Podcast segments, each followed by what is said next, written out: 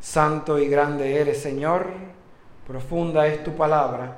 Por eso te pedimos que tu Espíritu Santo continúe derramándose en medio nuestro, para que la palabra que proclamamos siempre cause furor en nuestro corazón. Te lo pedimos en el nombre poderoso de tu Hijo amado. Amén. Vamos a sentarnos.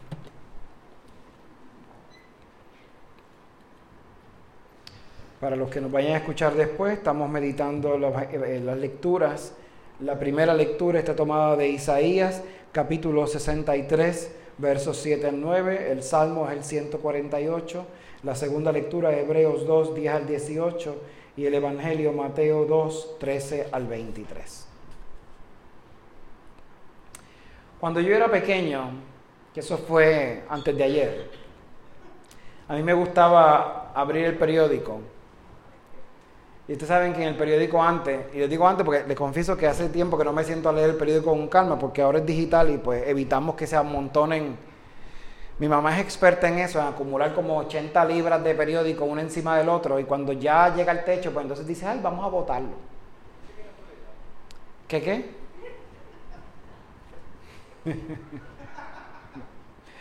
yo sé que él dijo, yo tengo experiencia en eso porque él lo hace también. Él tiene tres closets de ropa y un cuarto entero de cachivache. Bueno, el asunto es que a mí me gustaba abrir el periódico en la parte de los niños y me gustaba hacer el laberinto. O sea, han visto, tienen que haber visto en algún momento en los periódicos, estaban las tiras cómicas, estaba el crucigrama y estaba un laberinto. Y a veces todavía, yo estoy creando todavía, Nile y Andri también, si vas a Chile o vas a un montón de lugares, te dan las cosas esas de niños y hay laberintos. Y aunque le toca a los niños, a mí me gusta mirarlo porque es divertido ver eso. Así que el ejercicio del laberinto era una ciencia, no es que vamos a hacerlo y ya. No, había que mirar el laberinto y habría que trazar una ruta en la mente antes de tú poner el lápiz o el bolígrafo para entonces llegar a la meta. Y ese ejercicio era muy importante porque si no empezabas y no ibas a terminar. Entonces esos laberintos eran bobos porque eran chiquitos, pero había unos libros profesionales que tú hacías laberintos que literalmente siempre terminabas perdido.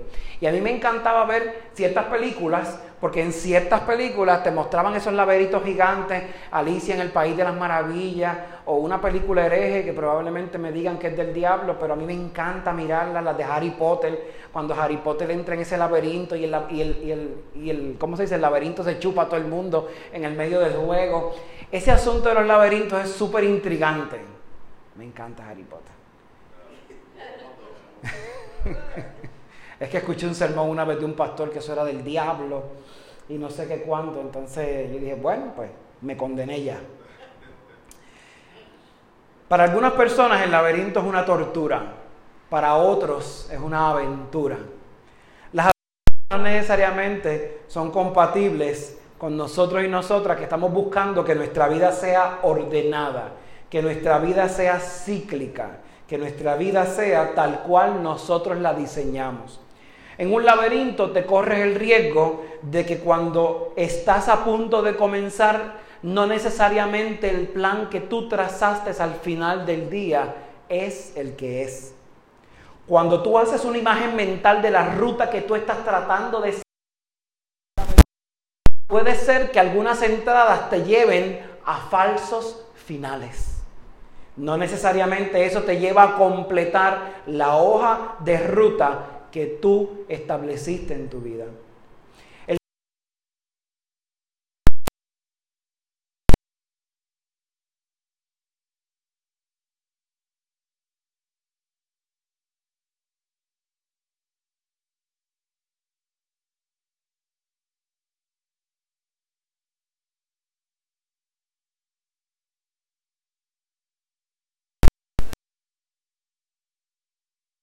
José sabe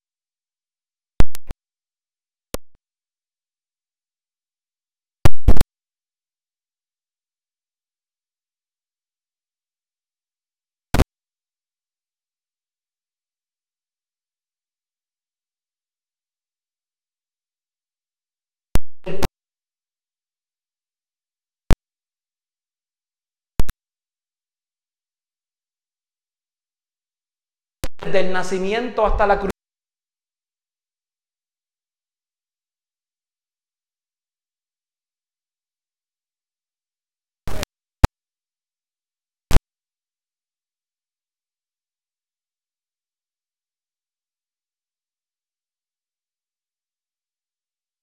es que mi hijo mi hija esté bien, no que la humanidad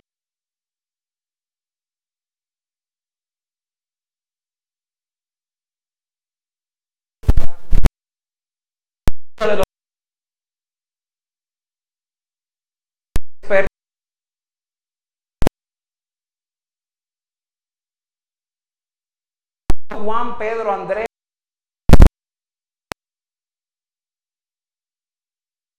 el año viejo. Y después que pasa año nuevo, me dice el año nuevo. Eso, es toda una tradición para mi mamá. Desde el día 26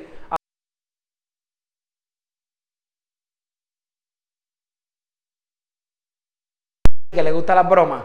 Entonces él trató toda la noche anoche de cogerme, pero no lo logró. Es un evangelio interesante.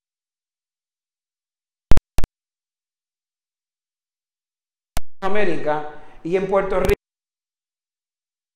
de bobo es ese. Estamos hablando de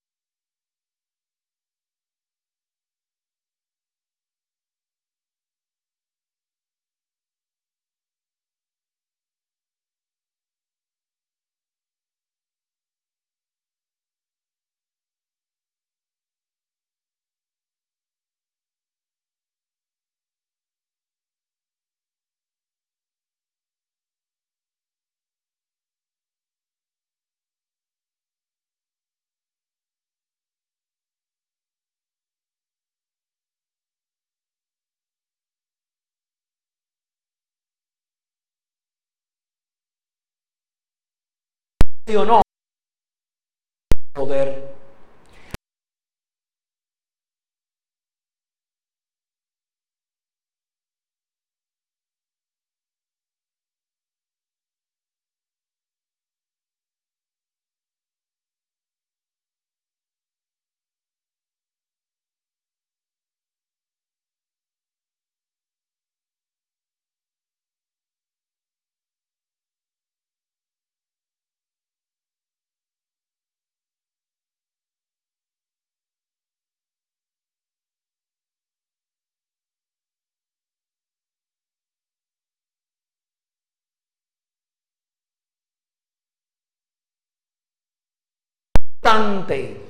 No perder ese control, no perder ese poder. El laberinto de la vida lleva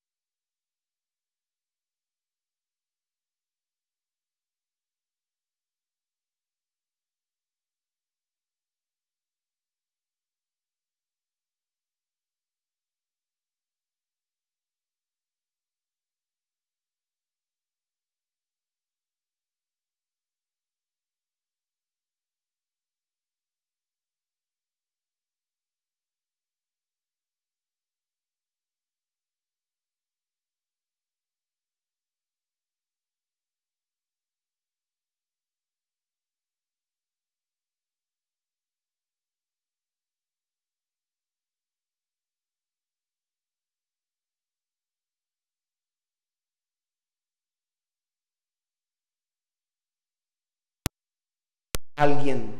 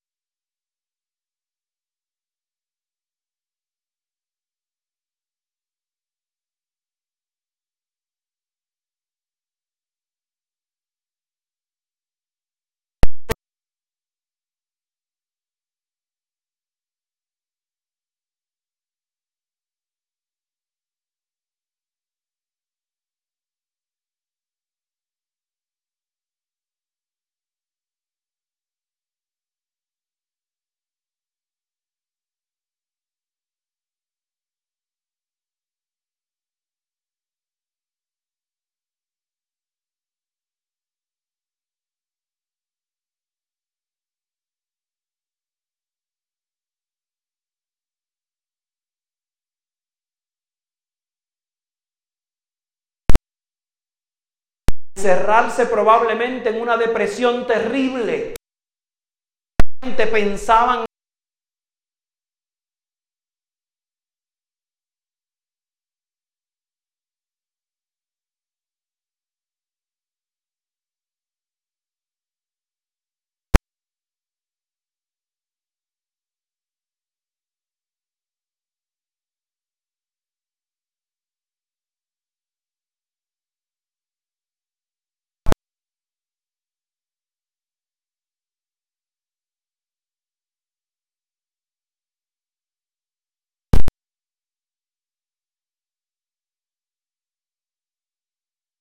esos momentos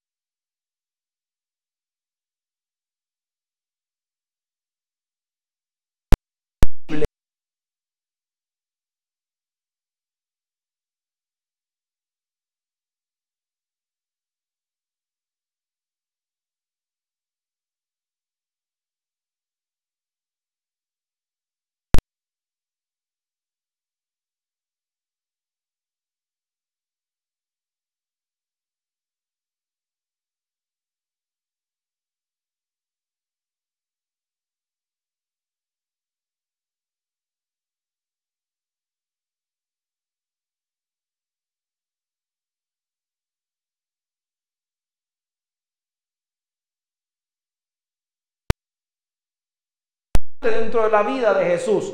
Guió y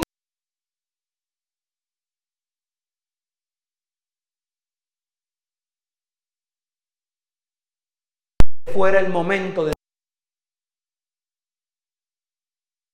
nada sino entregar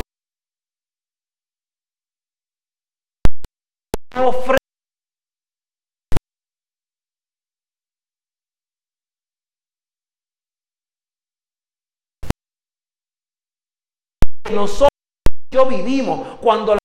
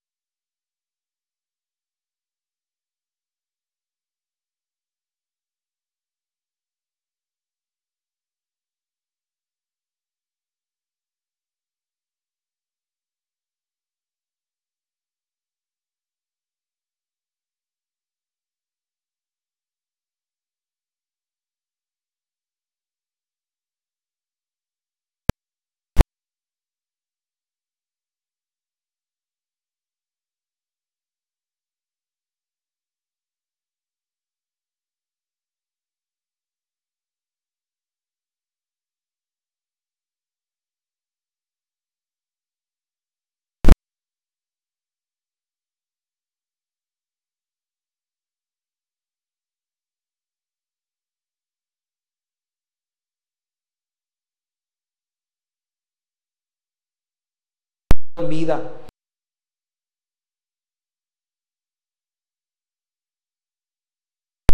Deprimido.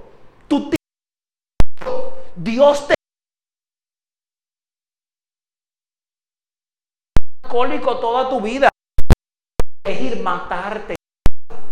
Claro que puedes hacerlo. Dios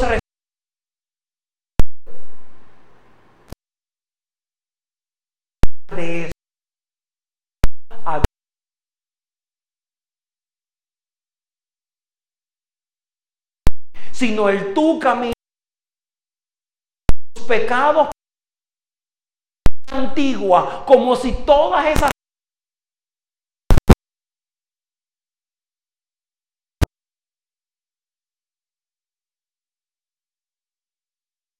dio cambiar tu jornada. Dios dijo, tú puedes elegir morir en vida, pero yo elijo que tú vivas. Diablo no nos tienta como nos tentaba antes. Nos trae a la indiferencia, al rechazo, al abandono de nuestras propias vidas. Pensar que no valemos nada. Tener temor a sencillamente vivir. Dice el verso 15, y lebrar a todos los que por el temor de la muerte estaban durante toda la vida sujetos a la servidumbre. Sencillamente nuestros pensamientos esas acciones que nosotros hacemos todos los días para mortificarnos pueden costumbre diaria que pensemos que sufrir el abandono de un Dios que sigue vivo. Que ciertamente no socorrió a los ángeles, sino que socorrió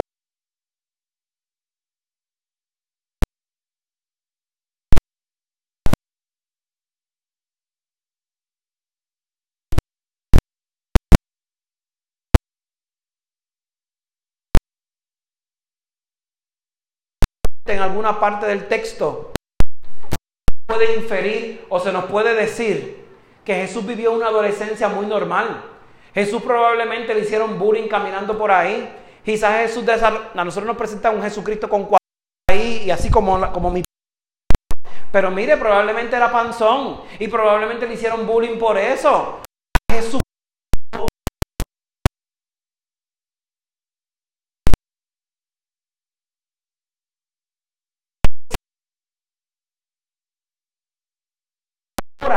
Si lo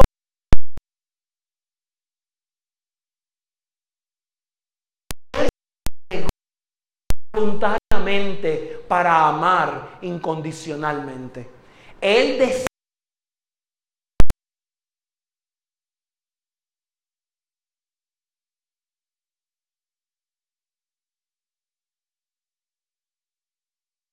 en donde tú mueras de llegar a la jornada el camino y decir, mira, ama en libertad y al final de la jornada entenderás lo que significa la Navidad. Dice el verso 18, pues en cuanto él mismo padeció siendo tentado, es poderoso para socorrer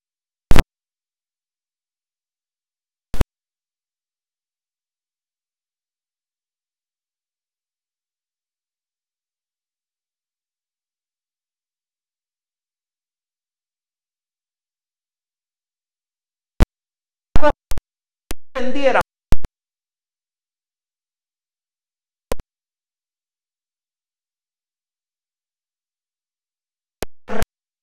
iglesia